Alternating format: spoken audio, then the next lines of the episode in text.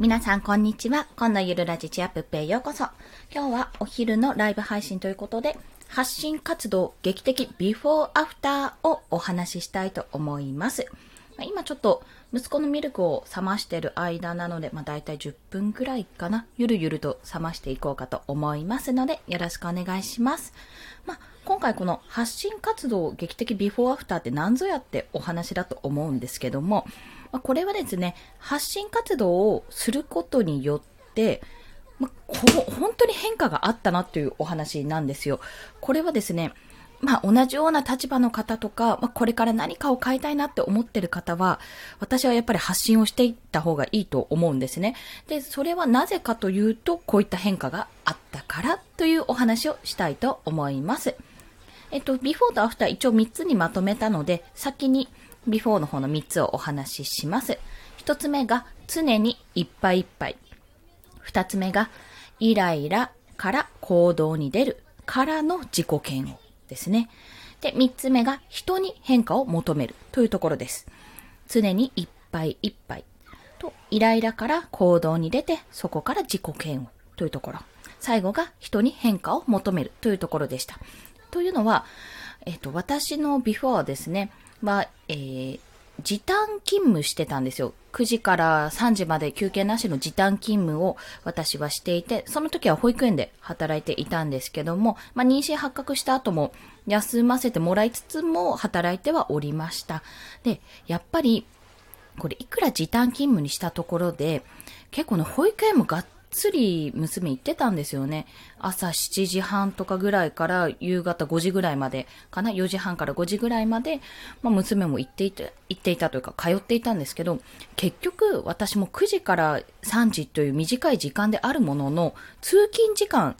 とプラスアルファを考えると、結局ね、あの、保育園行ってる時間なんてザラに過ぎてしまうんですよね。で、常にいっぱいいっぱいで、自分の時間ってものが本当になかったんですよ。通勤の電車の中ぐらいかな。で通勤電車の中って結構過酷で、私もう本当に電車、電車は好きなんですよ。電車自体は好きなんですが、通勤電車が嫌いすぎて、もうちょうど夏だとムワっとした空気があったり、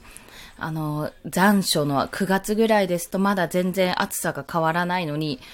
なんか、どんどん長袖にしないといけないのかどうかわからなく、いつになったら暑さがなくなるのかもわからず、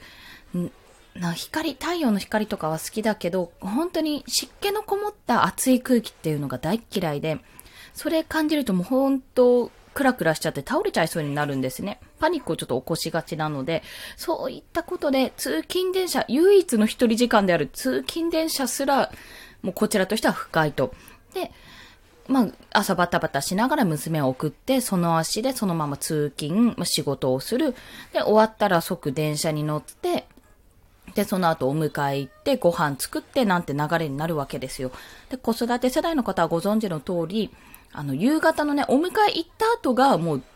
ピークなわけですね。子育て世代は。朝もワンピークあるんですが、朝はまあなんとかなるんですよ、最悪。送り届けるは、まあそこでミッション終了なので。でも、夜は寝かしつけるっていうね、逆のこう寝かさなきゃいけないっていうまたプレッシャーがあって、それがダメ、それが失敗すると朝に影響が及ぶっていうような、まあそういったね、プレッシャーも感じつつもやらなきゃいけないっていう、そんな毎日送っていたんですね。で、まあその当時は、それが当たり前だと思っていたんですけども、やっぱりそこから二つ目の、もう常にいっぱいいっぱいだからイライラをして、もうちょっとやそっとのことでもイラついてしまう。なんでこうしてくんないの？なんですぐに動いてくれないの？みたいなことを思って、まあそれが行動とか態度に出てしまうわけですよ。イライラして、ねえさ、なんでゆっくりしてるわけみたいな。私今さ、洗い物してんだけど、みたいな。なんか形でね、それやってる暇あったらさ、シャワー入るとかさ、してほしいんだけど、みたいな感じで、どんどんイライラして態度に出ちゃう。いやそうすると、まあ、家族に影響が及びますよね。娘もなんか、へえ、なんかママ常にイライラしてるって思ってただろうし、夫も夫でなんか、すごいギスギスしてんな、家の中休まらないなって、気が休まらないなって思っていたと思います。で、そういうふうに自分もイライラを出してることもそうなんですが、それによって、相手がなんかどう思ってるかってことを考えてしまって今度は自己嫌悪に陥る。負のループなわけですよ、これは。だから本当にね、余裕がなかったっていう一言で片付けられると思います。で、その三つ目ですね、の人に変化を求めるというところも先ほど言ったところで、夫に対して、いや、私は今ゴミまとめと、洗い物と洗濯物の準備と、とか保育園準備といろいろあるのになんであなたはスマホでゲームしてんのよっていうふうにね、思っちゃうんですよ。でも夫もね、言えばやってくれるんですよ、そこは。いや、何をやったらいいかわかんないから、とりあえず何をしてほしいかわかんないから言ってっていう形で、あの、言ってはくれるんですけど、もう私はそんな余裕もないので、言わなきゃわからないのっていうところになってしまうと。まあそうやって常に人を変えようと、人の行動を変えようとずっと努めていた。まあそっちにやっぱフォーカスを当てていたというところがありました。まあ、それはうまくいかないはずですよね。人が変わるはずない。自分の行動で人が変わるってことはあるかもしれないけど、基本的には自分の一言とか言葉で人の行動を変えることはできないと。そういう認識で、まあ認識でというかそういうことなので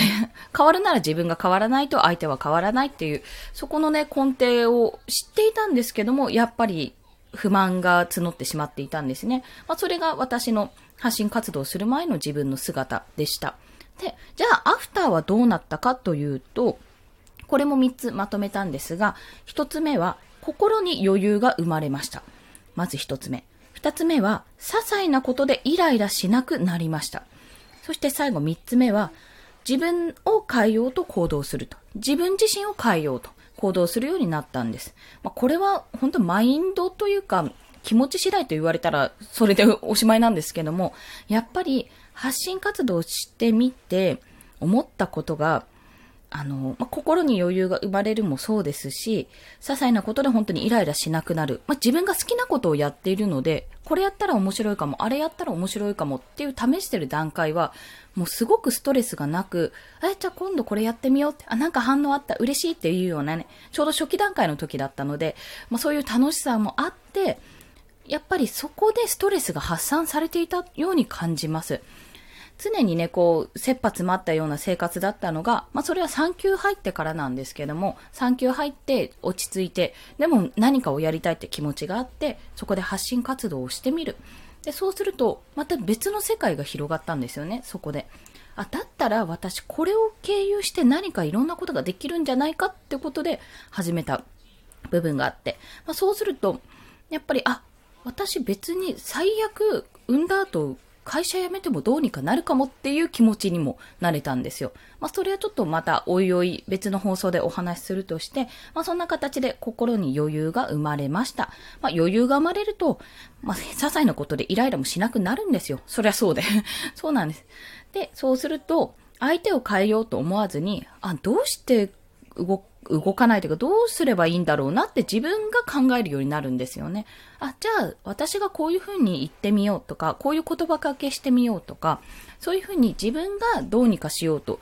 自分の行動を変えてみることで、どういう結果になるかっていう、そ、それすら考えつかなかったので、やっぱり余裕が大事だったんだなっていうことを感じております。で、このね、自分を変えようと行動するっていうのは、まあ、結局はそれが最終的に相手の行動が変わるようであれば、もうラッキーキーな話で、もしそれが、ああ、なんかうまくいかなかったなって思ったら、じゃあ次はこうしてみようって思えるので、そういうふうに思えるっていうことも、私にとってはすごい画期的というか、もう目覚ましい成長だったんですね。ということで、この発信活動の劇的ビフォーアフターというところ、これね、同じような方いらっしゃると思うんですけども、ビフォーとアフターでこんなに違う。まとめてしまうと、もう心身ともに余裕ができるってところですね。あの、仕事、職場以外に自分を出せる場所がある。まあ、そこで価値が生まれれば、そこからも収入とかができるかもっていう、そういった場所が一つあるっていうのはとても大事なことだと感じています。またね、発信活動、これは常々言っているんですけども、そこから収益化を目指すこともできるし、あとは実行、自分をすごい発信しながら、自分のなんか内面をね、すごい整理したり、えぐったり、恥ずかしい過去とか、失敗談とか、なんかそういうなんか、ああ、やだな、こういうの見た、見たくなかったなって思うことが、だんだんと受け入れられてくるようになってくるっていうのも不思議な効果だなと思っております。配信活動自体がね、あ、とどたこさん、こんにちは。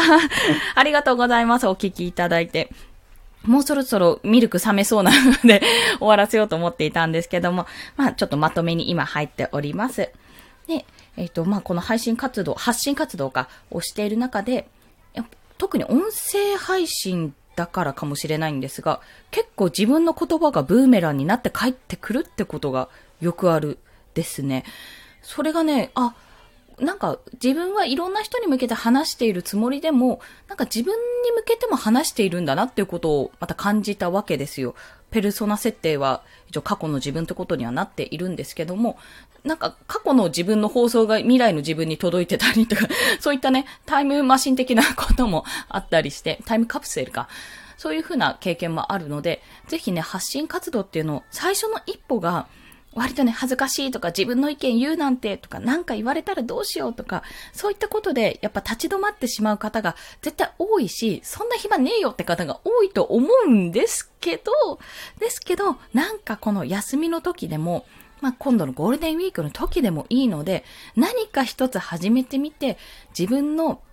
あの、情報、自分の知っている情報とか、自分の考え方とかを伝えていく。もう、それだけで、人は一つ、なんか、成長する。もう最終的に成長する。すごい。それはね、夫のお墨付きなので、もし、あの、いや、なわけないでしょって思われる方がいらしたとしたら、あの、私が夫からちゃんとそこは現地を取って、まあ、書籍にするか、ノートの記事にするか、もしくは音声配信として流すか して、あの、こういうこと言われたよってことをお伝えしたいと思います。はい。ということで、えっと、そろそろもう、あっちっちのミルクも人肌まで冷めてきたかと思いますので、ここいらで締めさせていただきたいと思います。ちょっとね、ストックが、ありがとうございます、アーカイブを。すごいバーっと喋ってるので、よろしくお願いします。ありがとうございます、とどたこさん。ということで、まあ、発信活動は、メンタル的に効果があるよっていうことですね。まあ、それも一つの要因として、もし始めたいなって思ってる方がいらしたら、ぜひ始めてみていただければと思います。はい。あ、ケタロさん、こんにちは。すみません。もうちょっとまとめに入ってしまったんです。発信活動は、メンタル的に効果があるよっていうまとめとしてやってしまったんですが、まあ自分の言葉が後ほど帰ってきて、ブーメランになって帰ってきて、自己成長にもつながるし、誰かのね、あの、行動の背中を押すような形につながると思うので、ぜひ最初の一歩は大変だけどやってみようっていうようなお話をしております。しておりましたという。ここ、こちらね、アーカイブとして残しますので、もしよろしければお聞きください。はい。それでは今日もお聞きくださりありがとうございました。素敵な週末をお過ごしください。コンでした。では、また。